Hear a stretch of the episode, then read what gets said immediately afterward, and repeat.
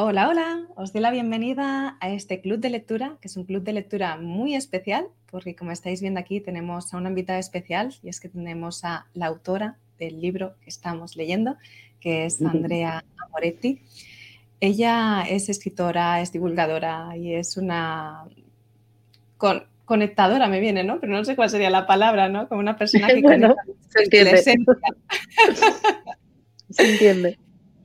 Sí, y mm, bueno, estamos dentro de, la comunidad organizadora profesional, estamos, trabajamos con distintos ciclos de personas que acompañan procesos de orden eh, o personas que acompañan a personas y también meten la parte del orden con esencia minimalista, el orden con sentido.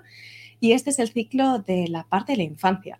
Hemos trabajado con el tema de orden con niños, el diseño de cuartos infantiles y en este mes estamos trabajando con el armario cápsula o lo que es el estilo para niños. Y estuvimos buscando información, estuvimos buscando libros al respecto y nos dimos cuenta que lo que tenía más sentido era leer un libro que inspirara a los padres y madres a conectar con su propio estilo desde una parte más esencial, porque es la única forma en la que realmente podemos inspirar a nuestros hijos y hijas a que ellos de alguna forma vivan este estilo no como algo impuesto desde fuera, como algo que se supone que tenemos que tener, hacer o que tenemos que alcanzar o que se supone que, que, alguien ha identificado mejor que nosotros mismos y poder empezar a conectar con ese estilo que nace desde este autodescubrimiento y este conocimiento personal que tanto compartes tú en tu libro. Así es que aunque no es un libro específicamente para niños y niñas, estamos encantadas porque sentimos que es muy coherente con, con aquello que realmente necesitamos en, relación no solamente a, los hijos e hijas que, y a su propio estilo y a su ropa, sino también a nosotras en nuestro propio estilo y en nuestra propia ropa. Antes de nada, Andrea, muchísimas gracias por haber dicho que sí. Muchísimas gracias por estar aquí y compartir este espacio. Un placer, un placer compartir con vosotras.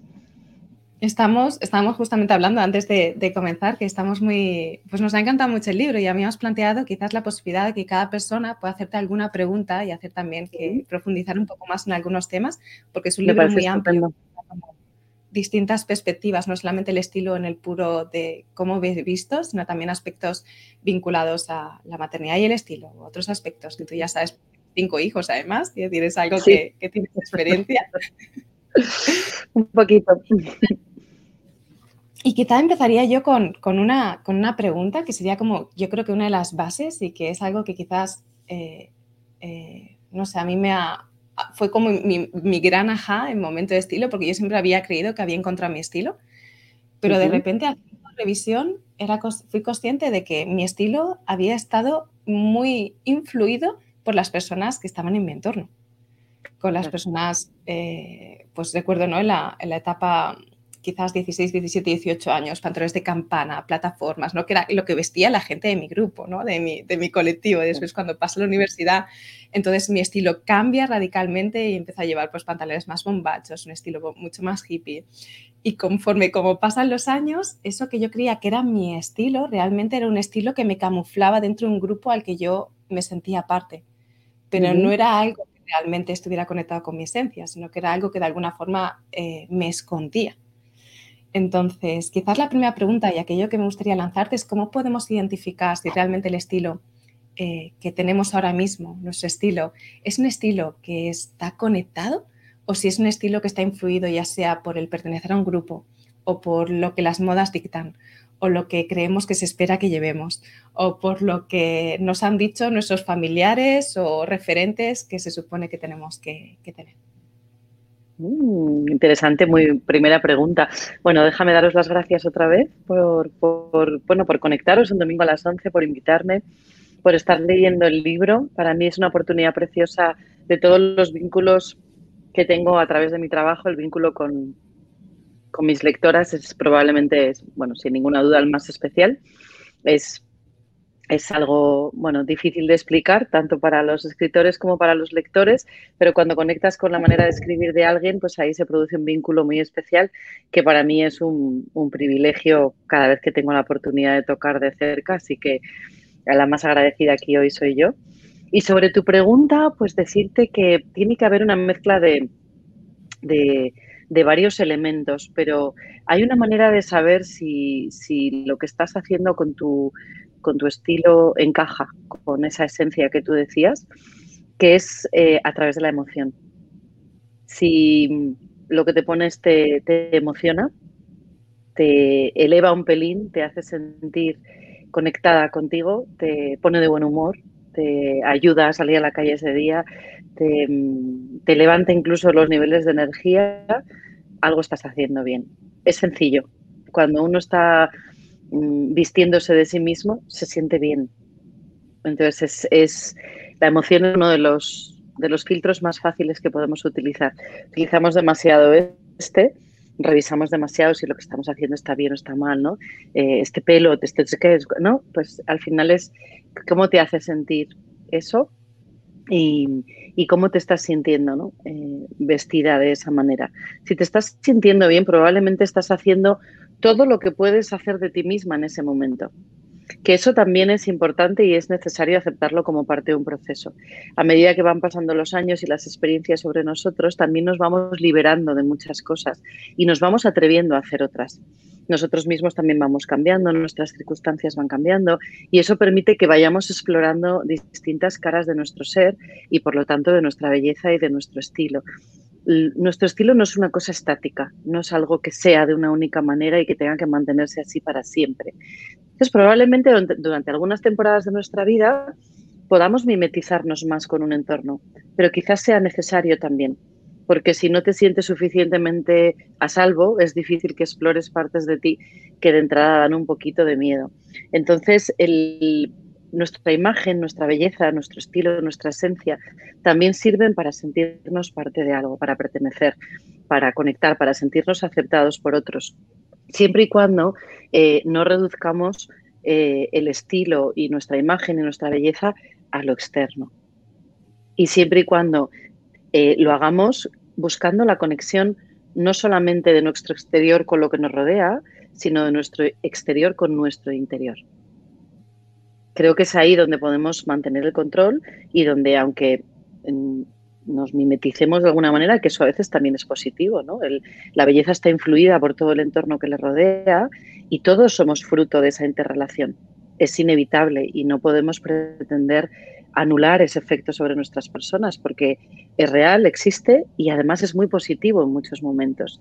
Lo que sí puede ir sucediendo es que ese contacto con ese entorno progresivamente nos va devolviendo más y más información sobre lo que nos hace sentir bien, lo que no, lo que nos identifica, lo que no, y progresivamente vamos haciéndonos más libres. Y a lo mejor en otra fase distinta de tu evolución como persona o como mujer, puedes ir explorando otras cosas y atreviéndote a, vestirte más según tus propias reglas. Pero tienes que descubrir primero quién eres para poder hacerlo. Y de alguna manera es como cuando, cuando te rompes una pierna ¿no? y necesitas una muleta para caminar y nadie se atrevería a quitártela porque si no te caerías, ¿no? Pues durante muchos años de nuestra vida y durante muchos años de la vida de nuestros hijos, esas muletas son necesarias porque las necesitan hasta que van cogiendo seguridad eh, en ese descubrimiento, en ese proceso de descubrir quiénes son y qué realmente les identifica en ese momento y qué no. Muchísimas gracias, Andrea. Creo que respondes de una forma maravillosa. Creo que es además muy inspirador en cuanto al, al, proceso no solo personal de las personas, sino también al propio acompañamiento de los hijos, que probablemente mm. pasen por fases similares las que hemos pasado nosotras también, aunque con características completamente diferentes y como también el propio proceso evolutivo implica cambios en el propio estilo externo, pero también la conexión interna con el propio estilo. Mm. Sí, así es. Vamos a dejar espacio para, para más preguntas. Vamos a ver quién, quién tiene, levantarme una, una, manita y decirme quién tiene alguna, alguna pregunta y así os subo.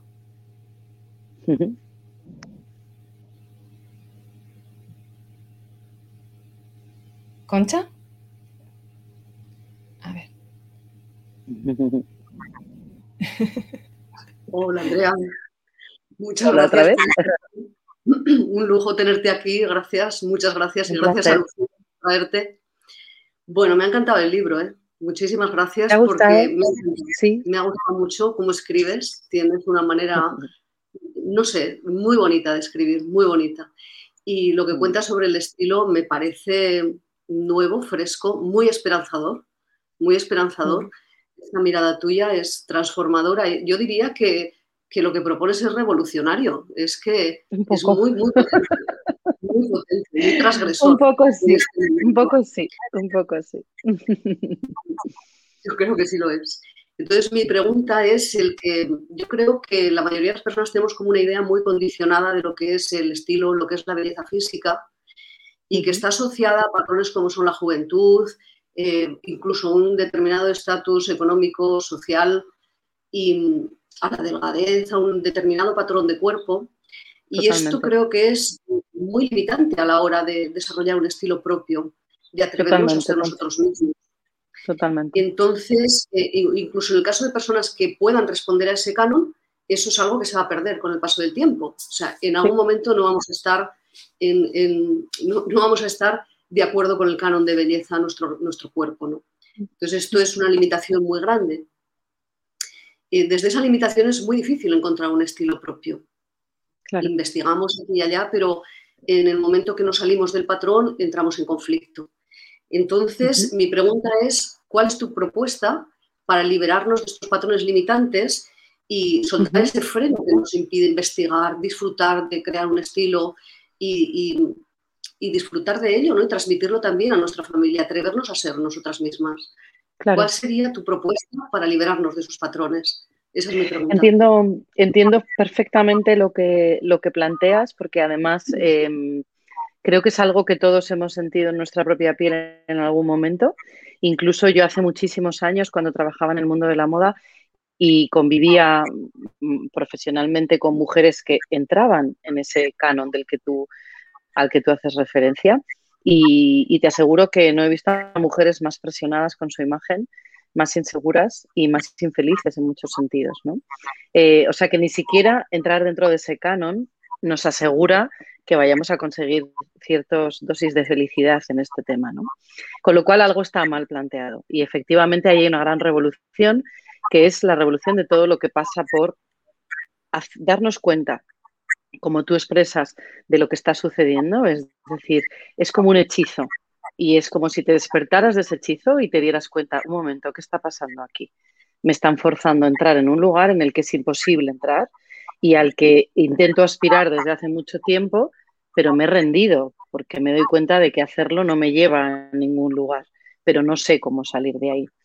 Hay una explicación muy profunda para todo esto. Es verdad que el canon con el que nos hemos eh, mm, desarrollado como mujeres y como personas es un canon muy limitante, en el que tienes que ser flaca, rica, joven y blanca. Y eso, que no dejan de ser más que cuatro cualidades dentro de las millones de cualidades posibles que podríamos poner a jugar en esta, hace que se pierdan dos cosas fundamentales. Y la explicación es muy profunda y muy sencilla al mismo tiempo, como todo lo que es profundo. Por un lado está que hemos olvidado en ese canon y en ese planteamiento todo lo que tiene que ver con algo que es incontestable, que es que todos los seres humanos somos diferentes.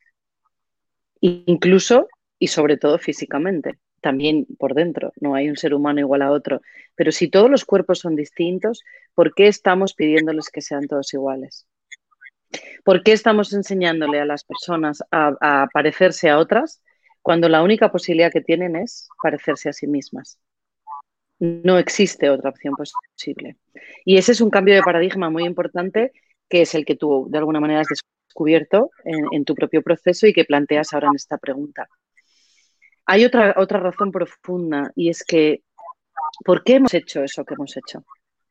¿Por qué, aparte de, razones, digamos, eh, más sociales, culturales, políticas, em, ¿por qué nos pasa eso? Pues nos pasa eso por una cosa em, un poco dramática, pero fácil de solucionar, que es que nos hemos desconectado de nuestra propia naturaleza.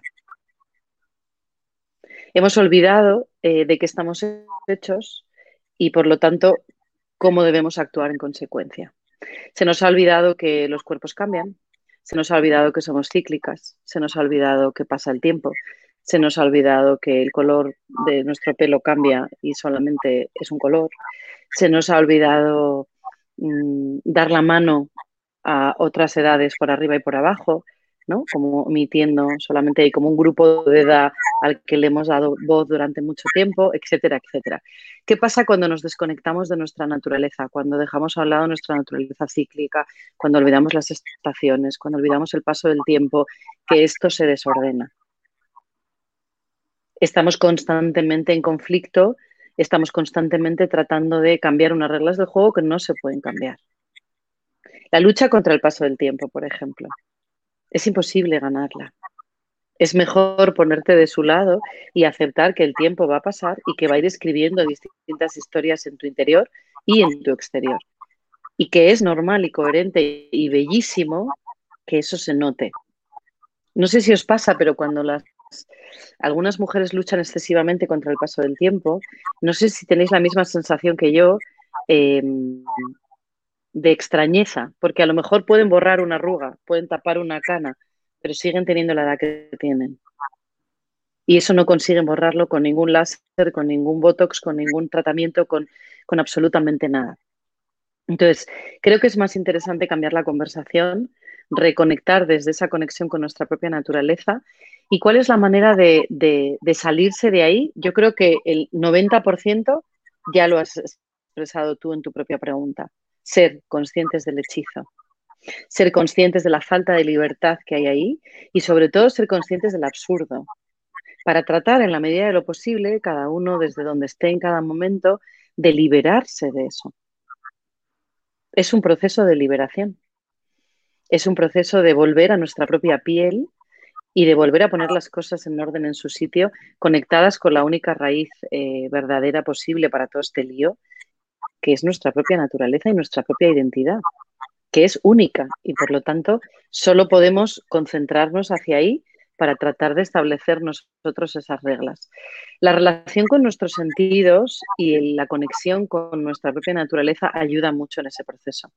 Cuando uno se despierta, cuando uno utiliza esa capacidad sensorial, cuando uno descubre que la belleza no es algo eh, rígido, estático, mm, siempre igual, porque claro, esto es una de las consecuencias que suceden cuando nos han vendido la belleza con esos parámetros tan, tan rígidos.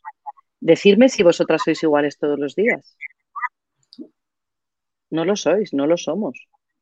Cambiamos casi a diario, cada semana, cada mes, cada estación, cada décadas de nuestra vida. Vamos cambiando muchísimo. Entonces, eh, tenemos que aprender a vivir con la belleza desde, una, desde un rincón más sensorial, más natural, más orgánico, más flexible, mucho más amoroso. Y desde ahí es donde entonces tiene sentido plantear todos esos autocuidados, toda esa relación, toda esa conversación con nuestra belleza, pero desde ahí. Y si nos retrotraemos mucho más a los conceptos clásicos, eh, verdad, bondad y belleza eran los tres valores básicos en, la, en, la, época clásica, ¿no? Los romanos. Y, y la belleza era uno de esos tres valores, junto con la, con la bondad y con la verdad, ¿no? Entonces, ¿por qué no nos podemos escapar tan fácilmente de este tema y decir, va, yo paso? Porque está en el medio y medio de lo que somos.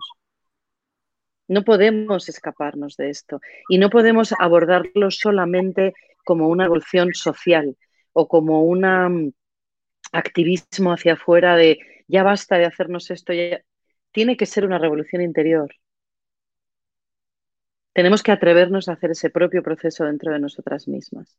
Y en ese sentido hay una profunda revolución, la, más grande posible, que es la que depende de la que tú haces dentro de ti.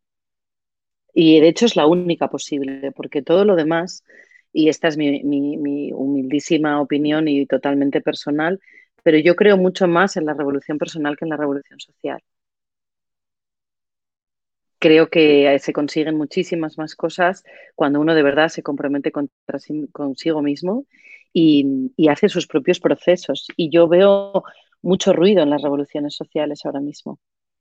Muchas eh, etiquetas, muchas rigideces, quizás las contrarias de las que venimos, por reacción.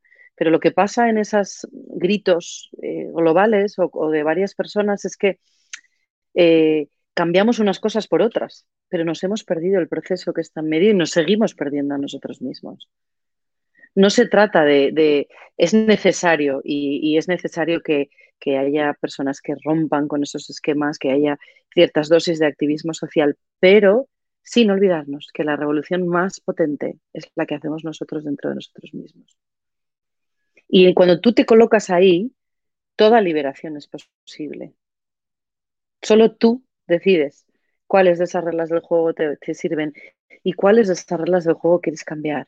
Y empezarás a ver un montón de ejemplos y empezarás a ver personas que hacen lo mismo y mujeres que se han reconciliado con el paso del tiempo y em, cuerpos sanos pero diferentes y diversos en los que puedes eh, apreciar lo más bonito de la belleza, que es la diferencia. No hay nada más bonito que eso.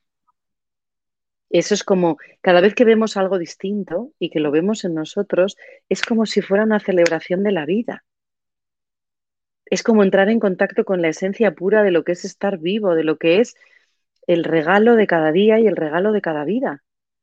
Que es que es una única, no hay otra igual a esa. Y la belleza nos recuerda eso una y otra vez de manera cotidiana. Y creo que cuando uno entra ahí, ya no hay discurso heredado posible, ya no hay em, cárcel, ya no hay hechizo, ya solo existe eh, esa posible liberación en la que además de los sentidos y nuestra naturaleza juega un papel fundamental todo lo que tiene que ver con el, con el amor propio y con el autoconcepto, que no son cosas iguales.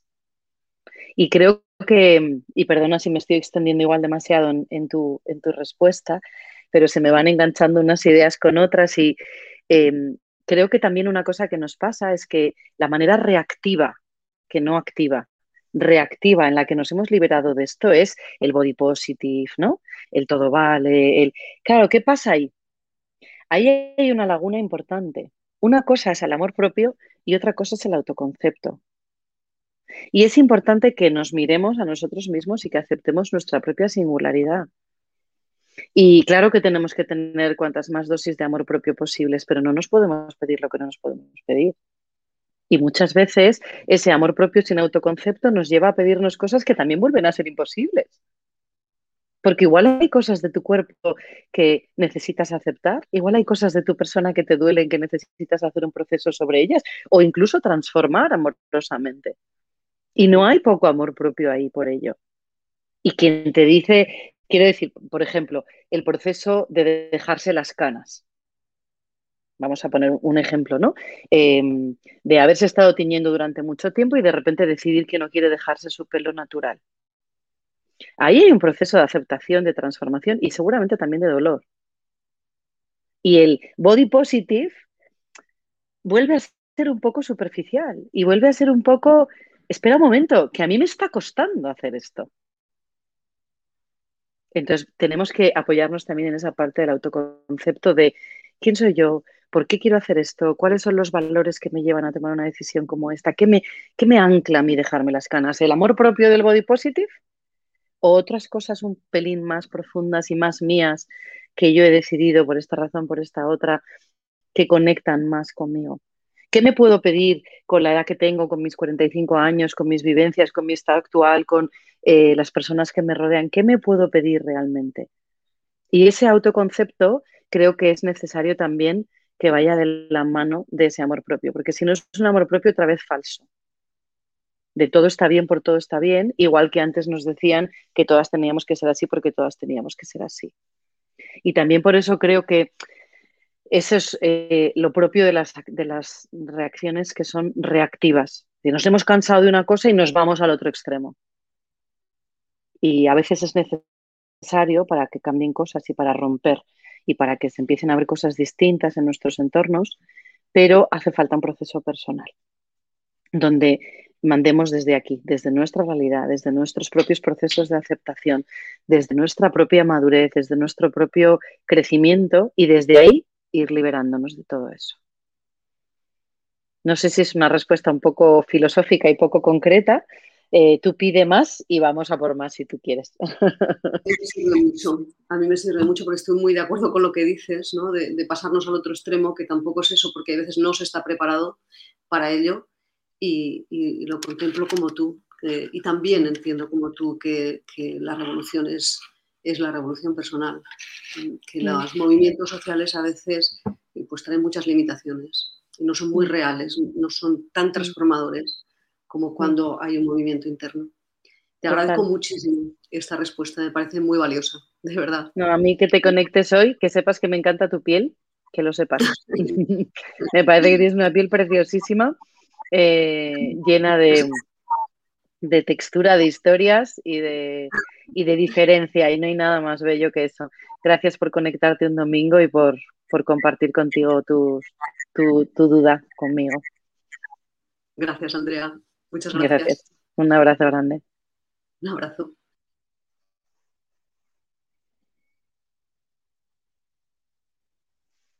Hola, Gema. Hola, Andrea. Buenos días. Buenas noches. Buenas noches, buenas noches. Al otro lado. Muchas gracias por, compartir este club de lectura. Y respecto a lo que hablabas, me llama mucho la atención cómo abordas esta parte de evitar que la actitud envejezca. Cómo, las, cómo mencionas esa parte de que las arrugas no son fuera, sino dentro. Entonces, ¿cómo invitar a la, a la, gente o a las personas que acompañamos a, vivir esta parte de, atreverse a, a, no vestir de acuerdo a la edad cronológica? Bueno, es que o sí, o vivir de acuerdo a la edad cronológica, pero sin identificar eh, que la edad es, es, sinónimo de nada. Porque es, eh, por ejemplo, el ejemplo de las canas es muy, es muy útil, ¿no? Eh, nos han dicho por activa, por pasiva y media em, que tener canas es, es ser viejo. ¿no? Pero es mentira. Tener canas simplemente es una, es una, aquí están las mías, es una, es un atributo natural de nuestros cabellos que podemos decidir dejarlas a la vista o cubrirlas. Pero lo importante es eh, entender bien el sentido de las cosas. El blanco solo es un color. Las canas tienen además una, una misión natural. La naturaleza tiene bastante tendencia a ser bastante sabia y a saber muy bien por qué hace lo que hace. Y esas canas, que a veces aparecen muy pronto, a veces tardan más en aparecer, tienen muchas bondades. Entre ellas, devolverle una luz al rostro cuando ha perdido mucha definición. Y otra muy sencilla, que es explicar simplemente con su presencia, salvo cuando salen en edades muy tempranas, que lo que tienes delante es una mujer madura, por la que ha pasado el tiempo, la experiencia, la sabiduría, que probablemente tenga muchísimas cosas que aportar y que según cómo lleve esas canas, eh, sea probablemente esas mujeres de las que te giras cuando la ves pasar en la calle y dices, wow, ¿qué hay ahí? ¿Qué pasa ahí? Esa tía que acaba de pasar, ¿qué, tiene? Em, ¿Qué pasa cuando, cuando empezamos a envejecer realmente? ¿Empezamos a envejecer cuando nos salen canas, cuando cambia nuestro cuerpo, cuando nos salen arrugas? ¿O empezamos a envejecer cuando, cuando compramos las ideas que hemos asociado a envejecer? Empezamos a envejecer cuando perdemos la ilusión. Empezamos a envejecer cuando dejamos de tener ilusiones, proyectos, cuando dejamos de creer que, cuando dejamos de ser conscientes de que estamos vivos y de que cada día de nuestra vida, tenga la edad que tenga asociada, es un regalo. Y un regalo además que no está garantizado, porque nunca sabemos cuántos más nos van a quedar por delante. Había una persona una vez que dijo una cosa que, de la que me acuerdo muchas veces, que a mí personalmente me ayuda, me parece eh, una manera muy sencilla de tumbar la cabeza en todos estos planteamientos que tienen que ver con el paso del tiempo. Y esta persona decía, yo cuando me miro al espejo me digo a mí misma, mira bien esa cara y disfruta la que en 10 años la vas a echar de menos. ¿No? Entonces es como un bofetón a uno mismo de decir, ¿te estás quejando? Pues espérate adentro de 10. ¿No? Y entonces era una manera como de volver al presente, ¿no? Y de decir, ¿cómo puedes estar sufriendo a día de hoy por los cambios que estás viendo en tu persona? Eh, cuando esos cambios van a seguir produciéndose inevitablemente y además como hoy ya no vas a estar igual de bien en ese sentido, ¿no? En esa lucha con esa mente que a veces nos quiere como, como castigar, pero no se envejece por fuera, se envejece por dentro. Y esto es lo que nos han explicado fatal. porque nos, obligan constantemente con el anticelulítico, antiarrugas, pelos teñidos, cuerpos tal, el fitness. ¿Qué nos están diciendo todo el rato? Anti, anti, anti, anti, anti, anti. Lucha contra los signos del envejecimiento por fuera. ¿Y qué pasa con los signos del envejecimiento por dentro? Vosotras estoy segura de que tenéis esos ejemplos cerca, de mujeres por las que pasa el tiempo y sigue pasando la vida yo tengo la suerte de tener eh, amigas mucho más mayores que yo que son un, referente para mí, un ejemplo impresionante de, vale, tienes 20 años más, pero la vida sigue pasando por ti. Con todo el acumulado que llevas, además, que eso es muy precioso. Y el valor de la madurez y el valor de la serenidad que da la experiencia y el paso del tiempo y de la vida vivida tiene muchísimo valor. Pero claro, si nos retrotraemos al patrón de antes, de joven, blanca, flaca, rica, claro, si solo vale que seas joven, claro, ¿qué nos pasa? Que hemos encumbrado muchísimo la juventud y hemos denostado la madurez. Y claro, en ese discurso, si compramos esa idea, aunque sea inconscientemente, nos vamos dejando. Vamos creyendo que hay cosas que ya no son para nosotras, que hay ilusiones que ya no nos corresponden, que hay cosas que ya no podemos experimentar. Y vamos, vamos muriéndonos. Vamos, empezamos a envejecer, pero por dentro. Y eso, créeme, se nota por fuera.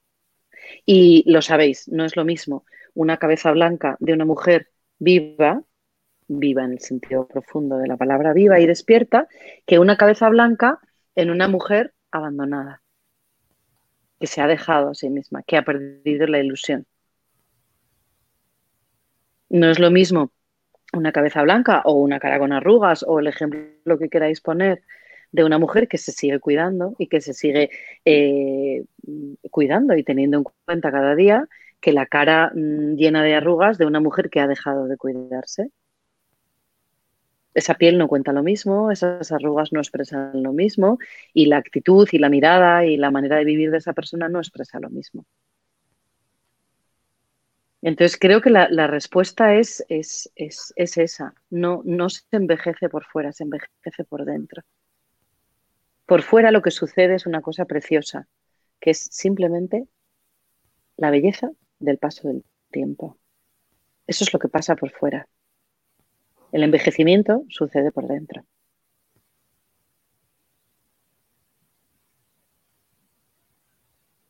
Muchas gracias, Andrea. Y, esto me, recuerda también a, mi etapa de, juventud y ahora a la etapa de, maternidad, que es también, como lo decías, como un duelo de que dices, bueno, ya ropa que, que en mi juventud usaba y ahora o ese estereotipo de ahora soy mamá, ahora debo vestir diferente, ahora, eh, pues sí, cambiar eh, me, fortalece mucho y me emociona mucho esta forma de verlo, de, ver en el presente.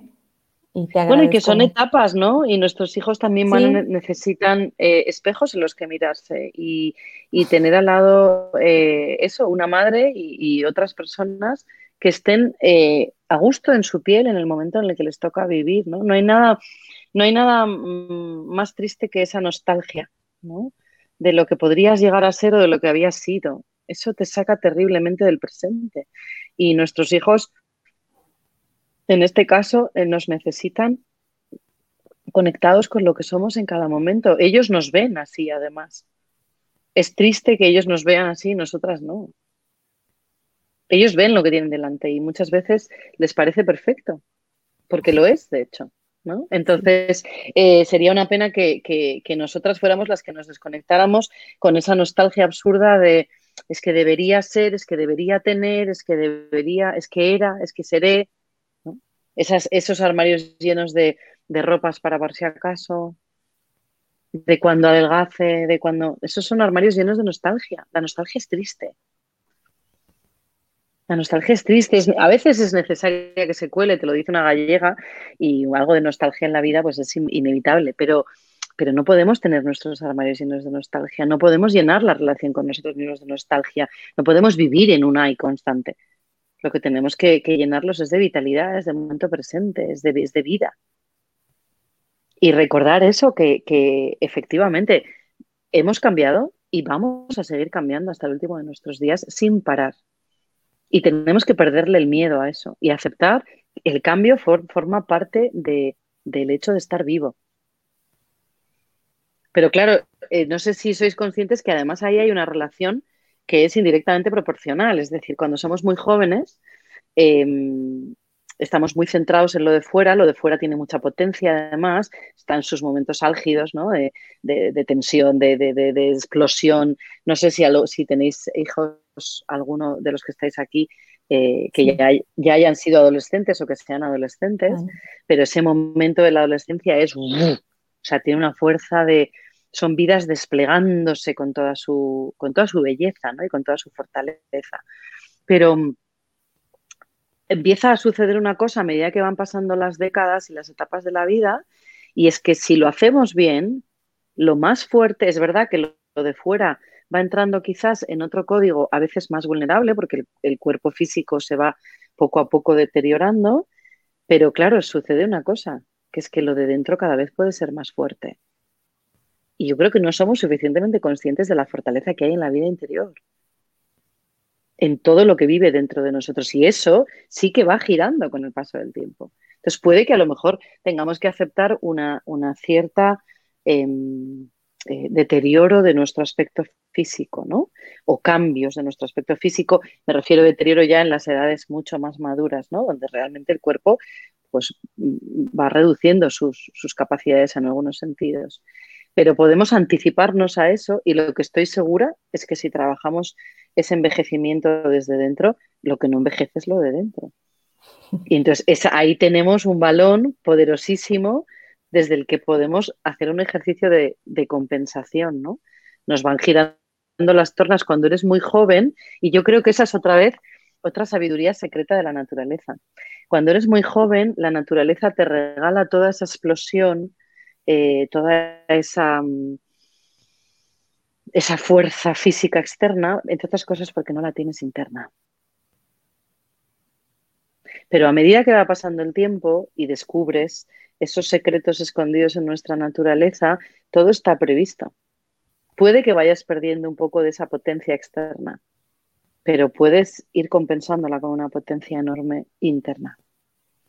Y yo creo que eso ya está previsto en la naturaleza, que sea así por algo. Y se nos podría poner, haber puesto el pelo de otro color, ¿no? Cuando te haces mayor.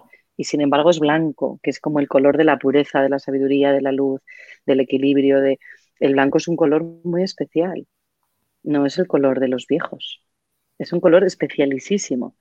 Y bueno, se nos podría haber puesto el pelo azul, pero se nos pone blanco.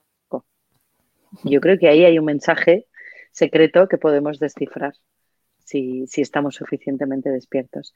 Pero sobre todo eh, con esas personas con las que quisieras trabajar eso, eh, una vez más el foco tiene que estar dentro para evitar que esas personas envejezcan desde dentro, que cierren las etapas que tengan que cerrar, que dejen atrás lo que tengan que dejar atrás, pero que miren con ilusión y con plenitud el momento que tienen delante presente. Muchas gracias, Andrea. Un gusto estar aquí, escucharte. A ti, Gema.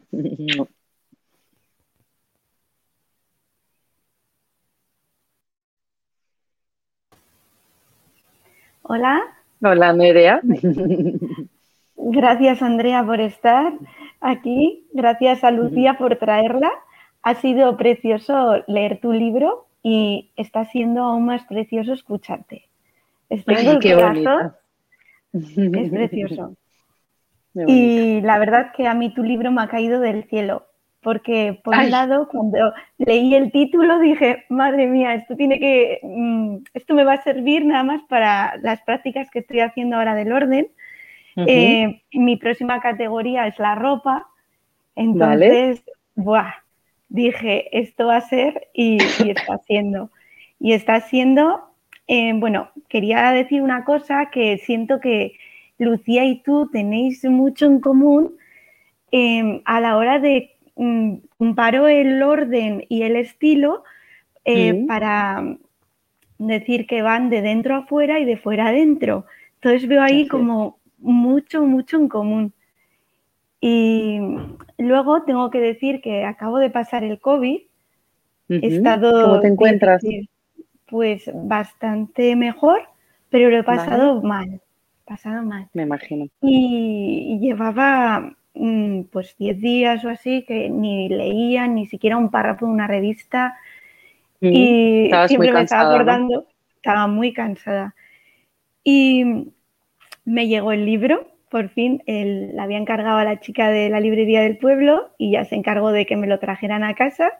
y me lo leí en dos días. En dos días digo, pero si no tenía energía ni para un párrafo. Y tuve un clip brutal. Un clip brutal. Llevaba 10 días con dos pantalones cortos y dos camisetas viejillas de estar por casa. Sí. Y claro, estaba triste, estaba mal, ¿no? Claro. Y cuando leí el tema del apartado de estar en casa, dije, me voy al cajón.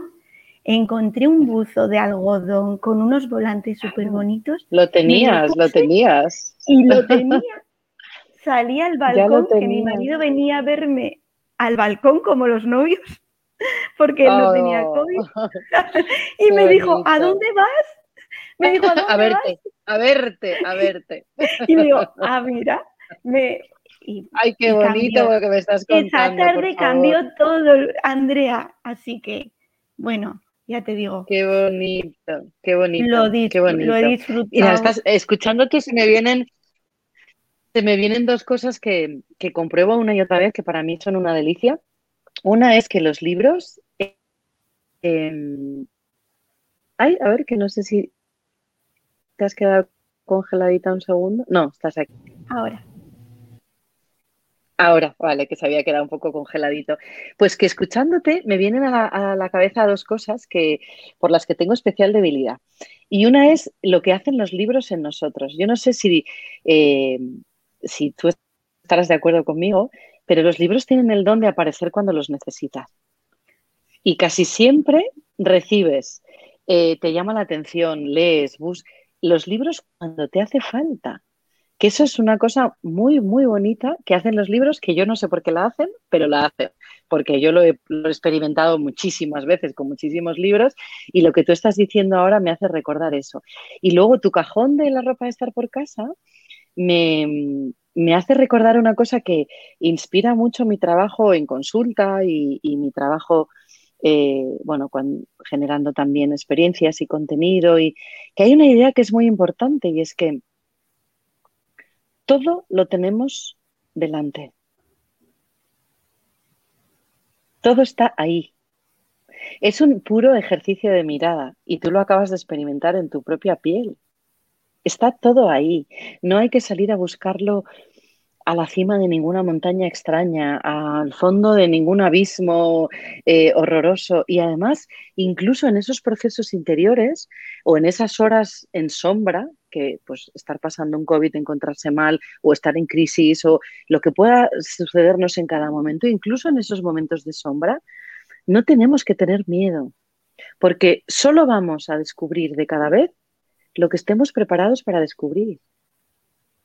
Y eso es bellísimo, porque no, no va a pasar nunca que eh, lleguemos a, descubrir de golpe, no sé cómo explicarte, algo que no podamos resistir o que nuestro corazón no pueda aguantar.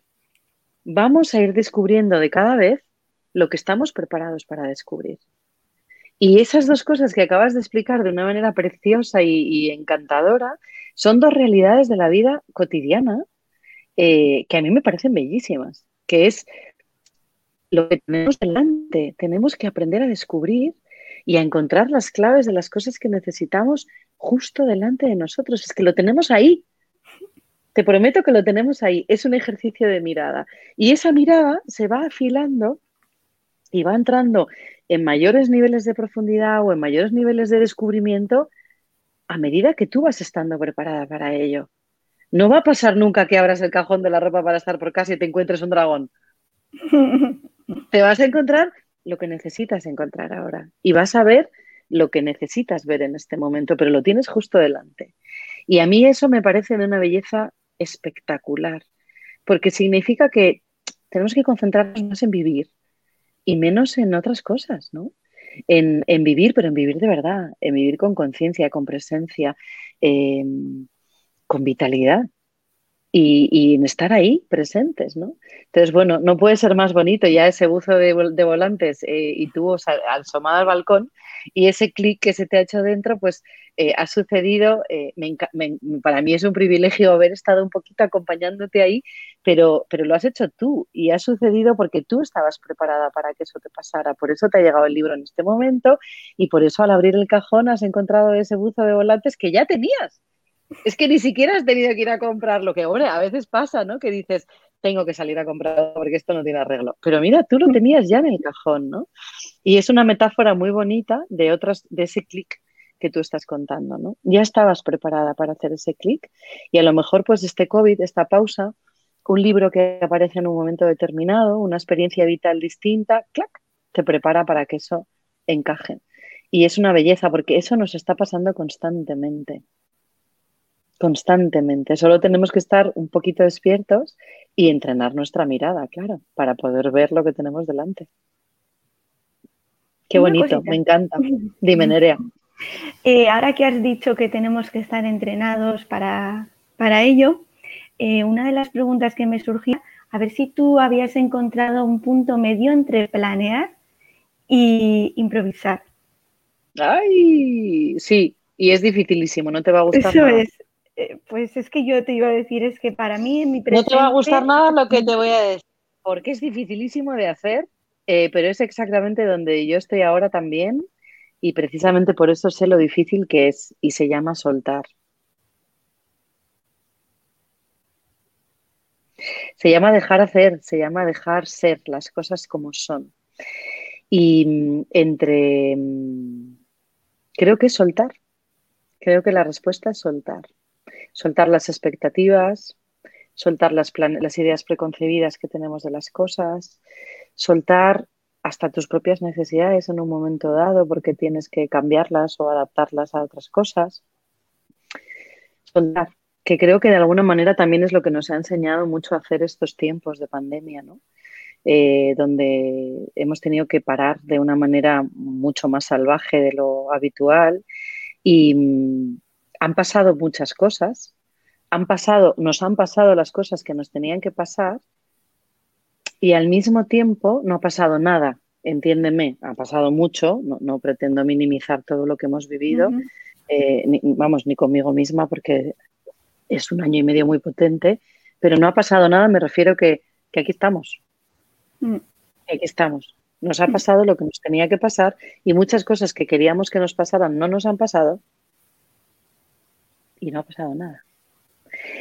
Lo que significa que entre tanto planificar y entre tanto em, creo que hay que empezar a abrir un espacio. Eh, eso en la cultura oriental se explica súper bien. Em, eh, es lo que los, los, orientales llaman la no acción. Y ellos dicen que además la no acción es eh, hacer mucho. O sea, para ellos eso tiene muchísimo valor y llegar a ser capaces de no hacer. Entonces, esto conecta mucho pues, con todo lo que tiene que ver con el silencio, con bajar la velocidad, con meditar, sí o no, depende si, es algo que, os pueda servir, pero cada uno tiene que ir encontrando un poco esos mecanismos. Eh, claro, ¿qué pasa cuando nuestra vida está totalmente planificada, con mucha velocidad, sobrecargada de cosas, llena de demandas? Es imposible ser. Puedes hacer, quizás ese hacer, hacer, hacer te lleve a tener. Bien, ya son dos valores que están muy, muy ahí en boga, ¿no? Tener mucho, hacer mucho, todo eso es como muy guay. Pero si lo que tú quieres es ser, ya puedes ir bajando de revoluciones, ya puedes ir parando el carro y ya puedes ir dejando de hacer muchas cosas. Porque, y me lo digo a mí misma, ¿eh? o sea, te lo, te lo comparto a ti ahora en alto, pero no te puedes hacer una idea hasta qué punto me lo digo a mí misma en este momento de mi vida. Y ese dejar de hacer, ese tener menos, que es un poco que conecta mucho con el minimalismo. ¿Por qué los armarios cápsula funcionan? ¿Por qué el minimalismo nos sirve? Porque quita ruido. Porque quita ruido en el tener y lo pone en el ser. Y giramos los pesos y giramos los pesos de las cosas. Y entonces, ¿qué pasa? Que de repente ser, uy, perdón, que me caigo, que de repente ser parece que se vuelve más fácil. ¿Y si ya fuese fácil? Pero nosotros somos los que lo estamos haciendo difícil. ¿Y si ser fuese lo más fácil del mundo? ¿Y si para ser lo único que tenemos que hacer es dejarnos ser y soltar un montón de cosas? Yo a veces digo en, ya no me acuerdo dónde, porque ya son muchos años creando cosas y ya no sé dónde, pero eh, hay un ejercicio de esencia que me gusta mucho, que es tratar de buscar, de dejar de hacer algo que te parezca imprescindible. Algo que tú a día de hoy creas que, no, no, no, es que esto no puedo dejar de hacerlo, no, es que esto no. Prueba a dejar de hacerlo.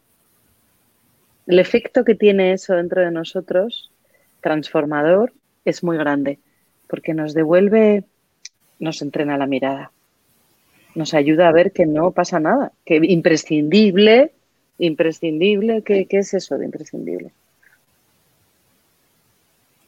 Me ha encantado la respuesta y me quedo pues con soltar. A soltar, a ver si lo conseguimos, que es dificilísimo, ¿eh? Es dificilísimo, es dificilísimo, pero bueno, esto es como todo, todo es darse cuenta y, ponerse un poco, eh, remangarse y ponerse un poco en marcha, ¿no? Es, es, un poco como lo que decía también Concha al principio, ¿no? Pues, ¿cómo te liberas? Pues liberándote. ¿Cómo sueltas? Pues soltando. Pues soltando, ¿no? Eh, entonces, bueno, pues yo estoy en la misma página, así que vamos a por ello. Cuídate mucho. Cuídate mucho, sigue de volantes, no volantes, pero abre esos cajones, encuentra cosas que tengas justo ahí delante Gracias por regalarme esa historia tan bonita del balcón, que me la llevo en el corazón. Y cuídate un montón, ¿vale? Muchas gracias, Andrea. Igualmente. Un beso grande. Un beso grande. Chao.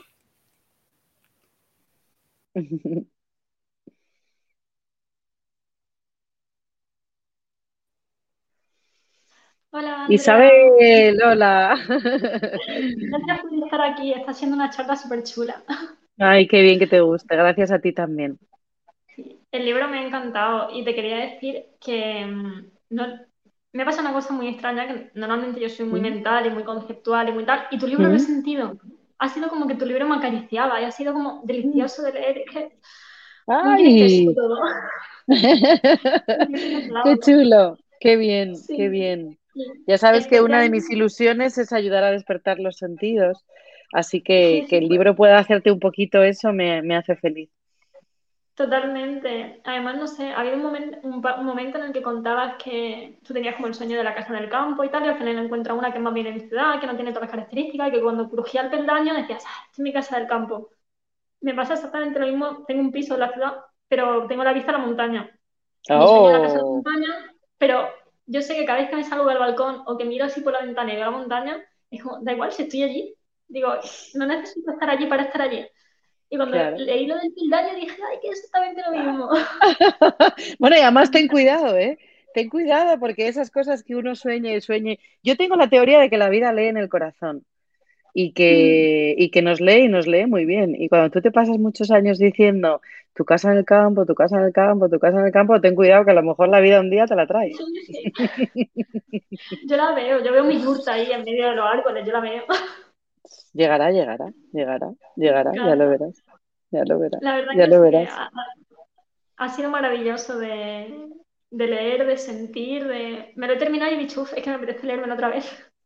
Cuánto me alegra y cuánto me ayuda, chicas, lo que me estáis regalando esta mañana, porque estoy soltando cosas y tomando decisiones para poder hacerle espacio al tercer libro, que con todo lo que tengo en mi plato, pues estaba resistiendo y la verdad es que escucharos pues me, me, da mucha, mucha gasolina para ver qué sale con ese, con ese tercero, a ver qué sale ahí. Mm, súper enriquecedor seguro. No sé, la verdad que le, he mandado esta frase a amigos por el WhatsApp, estaba en plan de, pero mira esta frase, mira esta frase, que es para ti. Y estaba Ay, Isabel. ¿qué, libros más potentes te Digo, sí, sí, sí. Digo, toma, Ay, qué guay. Qué guay, qué guay, cómo te lo agradezco. Muchas gracias a ti. Cómo te lo agradezco. Qué gustazo. Qué gustazo, de verdad. Me encanta, me encanta, me encanta, me encanta. Me encanta. Qué bien. Qué suerte, qué suerte. Gracias. A ti, Isabel, y a ti. Te mando un beso grandote. Gracias por conectarte, ¿eh? Muchas gracias.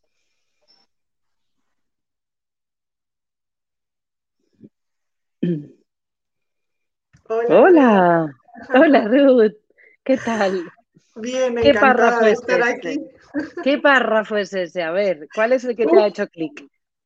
Pues, bueno, clic me han hecho muchísimos. O sea, eh, mm. además me sentía un poco identificada con lo que decía Nerea de en parte había dejado ir este libro para este mes porque la vorágine del mes no, no, me daba tiempo a llegar al club de lectura. Mm. Y el cambio de última hora ha sido como, ya está, lo tengo que leer. Y lo he leído en dos días. ¡Ay, qué bien! y sentía esto que explicaba Isabel y lo que decía Nerea de que el libro es que no lo he podido soltar y se me ha hecho ágil, me ha dado descanso porque son estos dos días de descanso y he hecho un montón de cosas más que de vivir, no de hacer, sino de vivir. he llegado a los, eh, a, los sitios a los que quería llegar sin prisa, con tiempo, y aún así me ha dado tiempo a, leer tu libro, ¿no? Y a darme cuenta de, de muchas cosas que también, como comentaba Nerea, ya había escuchado quizá con otras palabras de la boca de Lucía y, y, no ha sido hasta leer las tuyas que he dicho, claro, es que es así. Qué bonito. Para mí, el párrafo revelador, o uno de los que más me ha hecho así como un bofetón de, de date cuenta de dónde estás, ha sido porque curarse no es otra cosa que recuperar los equilibrios perdidos y atender los reclamos de las emociones desatendidas y abandonar nuestro espíritu de lucha continua, porque cuando perdemos nuestra capacidad de escucharnos y adaptar nuestras respuestas, solo luchamos y luchar es agotador. Es agotador. Qué bonito, pues qué bonito que lo traigas aquí y qué bonito encaja también con lo que con lo que hablábamos hace un momento de luchar es controlar. Luchar es tratar de mantener el control. Y el control es una quimera. Lo contrario de tener el control es, soltarlo. Es otra vez soltar para ser. Y al final las cosas ya son de alguna manera. Creo que nosotros tenemos un, un, trabajito que hacer eh, en el que me, pongo, vamos, ahí yo también, que es, eh, nos tenemos que quitar del medio. Nos tenemos que quitar del medio. Tenemos que dejar de molestar a nuestro propio proceso de, ser, de vivir, de estar conscientes. Y muchas veces somos nosotros mismos los que lo estamos entorpeciendo. Y, bueno, al final, efectivamente, luchar es agotador. Y es agotador precisamente porque es un acto de control. Y el control es imposible aunque nos hayan dicho por activa, por pasiva y media que podemos controlar, que podemos tener agendas, que podemos ser productivos, que podemos eh, hacer no sé qué, que podemos conseguir todo lo que queramos. O sea, nos, trituran de tal manera con tantos mensajes que nos sacan de nuestro centro y que nos llevan a lugares agotadores, agotadores, donde estamos en lucha constante, constante. Y claro, ¿eso qué pasa? Que produce muchos desequilibrios produce muchos desequilibrios, ¿sabes? Entonces, bueno, al final yo pensaba estos días que, que mm, yo que tengo, tengo ahí un, ascendente Aries un poco loco y, entonces la historia de mi vida está bastante caracterizada por giros, ¿no? Y giros y giros y giros y giros. Y entonces eso hace que, algunas veces algunas personas cercanas, pues, eh, otras no tan cercanas, crean que eres valiente, ¿no? Y yo pensaba mucho sobre la valentía, eh, porque estoy en uno de esos giros. Eh, y, entonces he tenido que pensar mucho sobre la valentía. Y sabes que, creo que, mm, que, ser valiente no es lo que nos han contado. Ser valiente no es atreverse a hacer cosas wow. La valentía para mí es eh, un ejercicio de coherencia. Y cuando tú pones en fila Intentas, porque la fila se desordena súper fácil, ¿eh? Y la pones en fila y se te vuelve a desordenar y vuelta a ajustar. Pero cuando tú tratas de mantener esa línea de coherencia, ser valiente no es ser vikingo, es simplemente dejar las cosas en orden y atreverte a actuar en consecuencia a esa línea de coherencia. ¿Cuál es la realidad? Que muchas veces vivimos con muchas incoherencias. Y esas incoherencias son desequilibrios en esa línea del centro que lo que hacen es que nuestra vida y nosotros nos desequilibremos. Es, fácil. Bueno, a ratos sí, a otros no tanto. Habrá momentos en los que no ves exactamente dónde está ese ejercicio de coherencia. Yo, hay algunos, y a veces me enfado, ¿no? Y digo, ¿y esto no lo podía haber visto yo antes? Y tenía que pasar por todo esto para llegar a esto. Pues sí. Y a veces tardamos mucho en encontrar eh, esas líneas de coherencia y tenemos que pasar por muchas incoherencias ¿no? para llegar a ellas. Mm.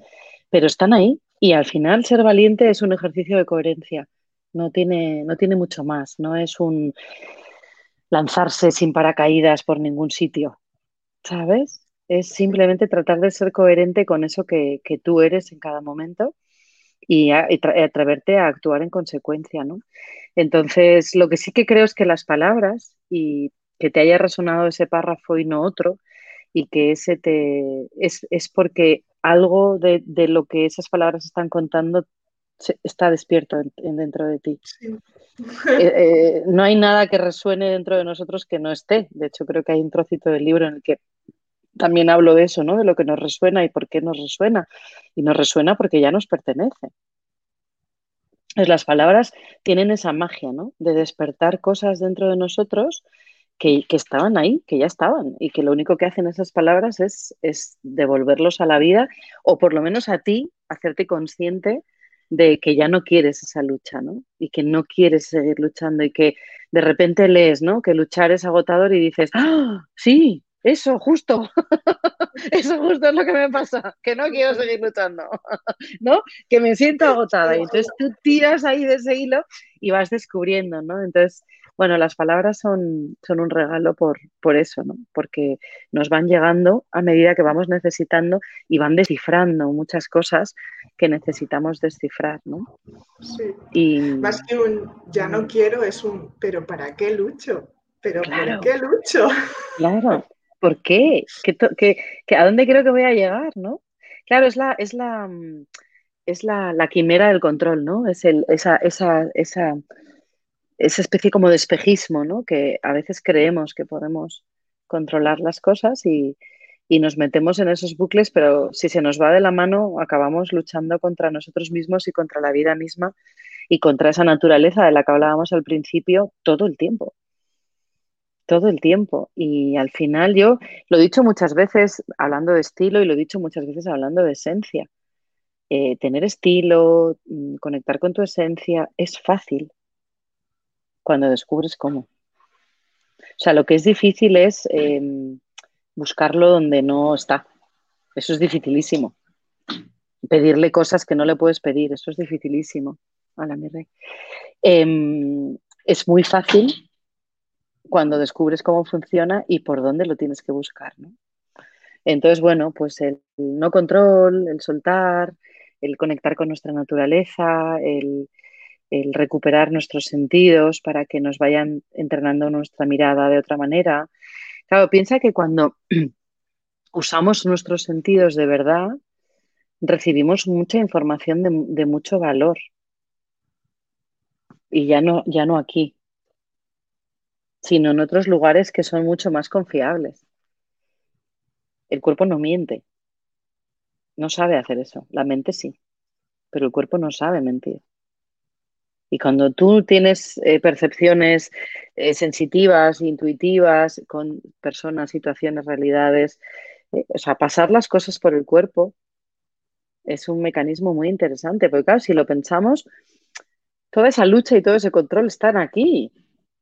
Estamos agotadas porque estamos aquí, porque vivimos aquí. Y la mente es agotadora. Entonces, esto es lo que hay que fuera. Vamos a ver, ¿dónde podemos reubicarnos? Pues en muchos lugares, pero desde luego uno de ellos es nuestro propio cuerpo. Y los sentidos nos ayudan mucho a percibir otras cosas de esa realidad. de nuestra realidad y a soltar esa lucha. Y bueno, a mí eh, la verdad es que mm, recuerdo cuando, cuando escribí ese libro, que lo escribí en Inglaterra, ese peldaño que crujes de una casa eh, que, teníamos en Inglaterra, es esto que, que, que, me has hecho recordar ahora, lo escribí viviéndolo yo y sintiéndolo como lo estás sintiendo tú ahora. Y lo escribí cansada de esa lucha en la que la vida que yo quería no era y, y esa, ¿no? esa cosa de control que dices, suéltalo, suéltalo, suéltalo, ¿no?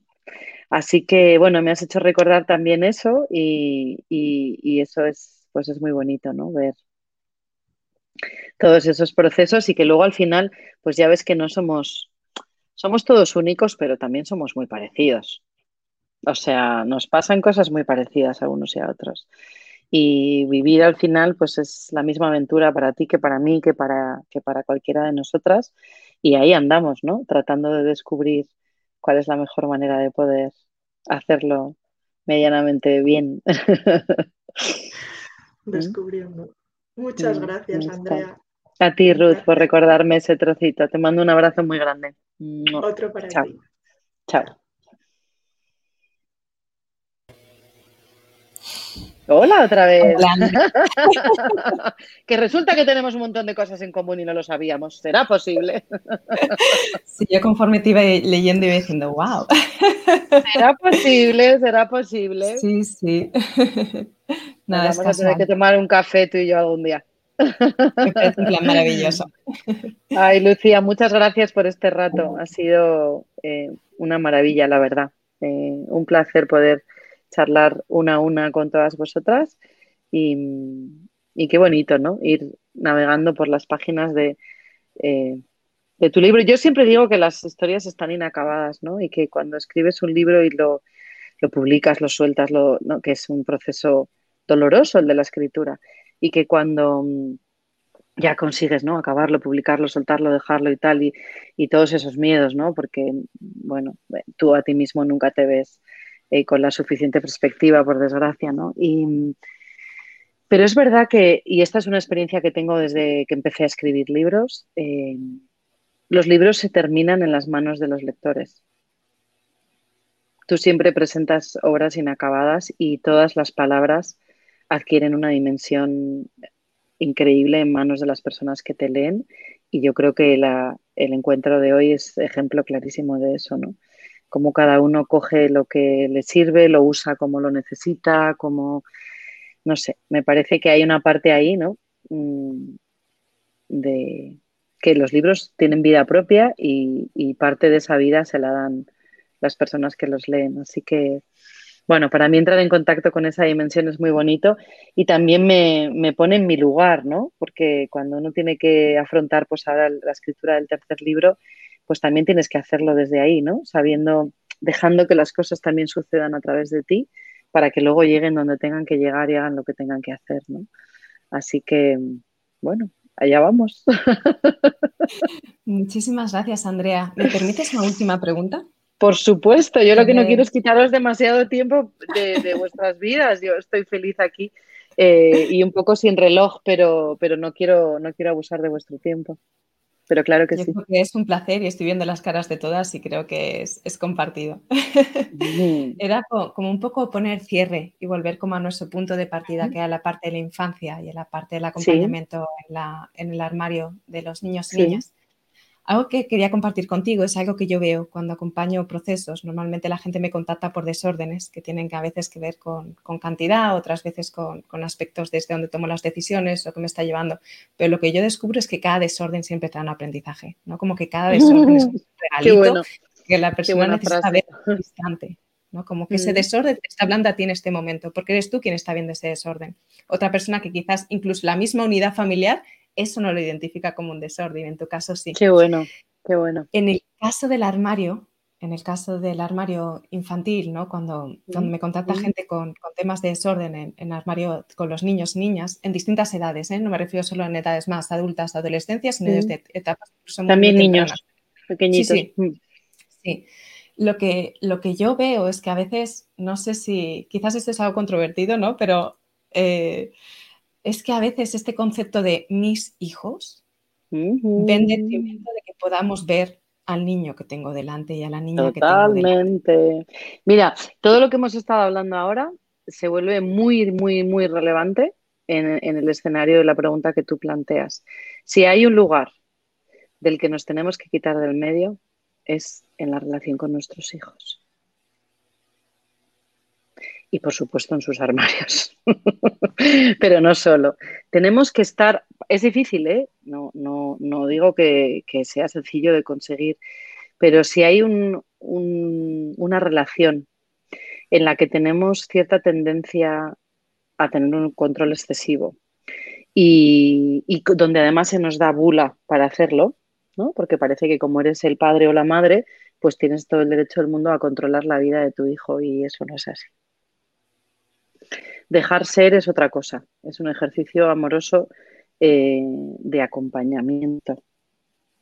Y acompañar no es invadir, acompañar no es, acompañar por supuesto que es marcar los límites, acompañar por supuesto que es corregir, acompañar por supuesto que es establecer criterios donde hace falta, es estar presente, pero quitarse del medio. Y eso es un punto que cada uno lo tiene que probar en sus propias circunstancias y en sus propias familias y en sus relaciones con sus hijos. Pero, y luego, claro, lo que hablábamos del paso del tiempo, ¿no? Y por eso yo siempre digo que la belleza es un gimnasio para la vida, ¿no? Y que cuando uno aprende a llevarse bien con la belleza, aprende muchas otras cosas automáticamente, porque fijaros el paralelismo entre el paso del tiempo en nosotras y el paso del tiempo en nuestros hijos esos niños pequeñitos que recién nacidos solamente sobreviven al contacto con tu piel, donde hay una simbiosis brutal entre la madre y el hijo, como eso luego se va rompiendo, como incluso em, va estableciéndose un vínculo con la otra parte eh, paterna de una manera distinta en otra etapa, como esos niños luego empiezan a caminar, como luego em, empiezan a expresar, empiezan a hablar, empiezan a a elegir amigos progresivamente, ¿no? Se hacen adolescentes, se van de casa, bla, bla, bla. O sea, ahí, en esa relación, hay clarísimamente una relación de cambiante constantemente en la que el factor paso del tiempo influye enormemente. Nuestros hijos cambian muchísimo y cambian sobre todo, cuando más cambian es cuando viven con nosotros. Entonces, bueno, lo que hemos hablado ahora de alguna manera también nos entrena a eso, ¿no? Entonces, si tú contigo misma estás entrenada a aceptar esa dimensión del paso del tiempo, ese cambio, ese, esa transformación y entiendes que eso es así, te va a resultar más fácil también entenderlo en el caso de tus hijos. Muchísimo más fácil. Y a entender eh, qué cosas son relativas, qué cosas no, dónde te estás proyectando tú, dónde estás haciendo que tu hijo se vista como tú quieres que se vista, haga lo que tú quieres que haga, sea como tú quieres que sea. Acoplar el ideal de hijo que tenemos con el hijo real que tenemos. Pero si lo hacemos con nosotras, que estamos todo el día intentando acoplar nuestro ideal a nuestro yo, ¿cómo no lo vamos a hacer con esas criaturas que además se dejan? Se dejan, porque es una relación de interdependencia muy, muy potente. Y por eso es tan importante y volvemos al principio de la primera conversación, la revolución personal. Si tú no te trabajas bien como mujer, no podrás hacer el trabajo que tienes que hacer con tus hijos. Y la maternidad es exigente, es muy exigente. Pero no porque eh, tengas que cuidar, atender eh, la vida de otros, porque te tienes que trabajar a ti. No perdona. no perdona. No perdona o bueno, o no debería perdonar. Y cuando se perdona eso, pues pasa lo que pasa, ¿no? Aparecen los desórdenes que, nos enseñan lo que necesitamos ver, aunque no queramos verlo. Exacto. pero bueno, ahí está toda esa conversación cotidiana, ¿no? Que al final el orden, eh, como el estilo, como la belleza, como muchas de las cosas que estamos hablando hoy, son conversaciones cotidianas ya tenemos ahí nuestros gimnasios, ¿no? Y ya vamos haciendo ahí, la vida ya va haciendo nuestros procesos, tampoco eh, son, la maternidad depende en qué fase estés, depende cuántos hijos hayas tenido antes, si es el primero, si tienes más, eh, depende de muchísimas circunstancias y cada uno tiene que ir haciendo su proceso. Pero en el proceso mismo está todo lo que nos hace falta Y es ese amor por ese propio proceso el que nos va llevando por cada una de esas etapas y, y esas fases. Pero a mí me parece que en el armario de nuestros hijos tiene que haber poco, en un paralelismo a ese silencio que hemos mencionado en algún momento tan necesario, tiene que haber poco, tiene que haber mucho juego, es decir, tiene que haber poco control, eh, poca rigidez, poco... Claro, que, ¿qué pasa cuando tú le estás regalando a un niño un armario lleno de ropa? ¿Qué le estás comunicando ahí? Que lo importante es tener. La importancia del tener. Que lo importante es tener. Tener, aparentar, que se me vea de determinada forma. Claro. ¿Qué pasa cuando tienes poco? Cuando, pero eso que tienes eh, no se convierte en un juego, en, en, un regalo, en un motivo de agradecimiento. Cuando eso se convierte también en la oportunidad de tu hijo de expresarse a través de esas prendas, porque tú le dejas también un cierto espacio para que lo haga. Evidentemente, no al 100%. Ya entendemos que con niños muy pequeños necesitan la manito de mamá y probablemente necesitan la manito de mamá también para vestirse. Pero yo pregunto así al aire, ¿necesitan la manito de mamá para todo lo que, va, lo que tiene que ver con vestirse? ¿Hay algún punto en el que podemos aflojar, en el que podemos retirarnos una pizca para ver qué pasa? Y a lo mejor resulta que descubres pues millones de cosas, ¿no? Y ese niño tiene la oportunidad o esa niña tiene la oportunidad de descubrir millones de cosas también gracias a eso y yo creo que la relación con... Dentro, también, empezar claro, a de qué es lo que a mí me cuanto Antes, cuanto antes cambiemos esa conversación, antes cambia. Mm. Entonces, si empezamos atendiendo a nuestros hijos en sus armarios desde el ser, desde el disfrute, desde el, eres único, desde la expresión sensible de lo que somos, que en el fondo es mucho lo que es la belleza, pues eh, Claro, eso, es un niño una niña que interioriza una conversación. Y muchas veces la interiorizan también viéndote hacerlo a ti. Que has cambiado, que has puesto este vestido el mismo, pero ahora con otra cosa, que nosotros somos ejemplos, nos guste o no, constantes para ellos. Somos el espejo más cercano que tienen. Luego lo querrán tirar por la ventana y que se rompan mil pedazos un rato y luego volverán. Pero durante muchos años somos un espejo muy grande para ellos. Y ellos luego tienen la oportunidad, gracias a Dios, y ahí es donde se arreglan también muchas de las cosas que no hayamos sabido hacer bien, tienen la oportunidad luego de romper con esas ideas que han recibido de nosotros y hacer sus ajustes, lo cual es, gracias vida, mm, porque nosotros perfectos no somos y vamos a cometer errores seguro, ¿no? Pero durante muchos años la realidad para ellos es lo que nosotros le presentamos. Entonces, bueno, pues decidamos qué queremos presentarles, ¿no? Eh, y cómo queremos presentarnos nosotros, cómo somos realmente eh, para nuestros hijos, cómo nos ven relacionarnos con, nuestro, con nuestra belleza, con nuestro paso del tiempo. Eh, viven con madres quejosas, viven con madres que están protestando porque no les sirve el pantalón, viven con madres que tienen armarios desordenados, viven con madres que nunca se miran al espejo. Si tu madre nunca se mira al espejo, tú no te mirarás al espejo o tardarás muchos años en conquistar eso. Esta visión también reajusta nuestras prioridades. Mucho, mucho. Entonces, realmente llenar el armario de los niños, volvértelo con la...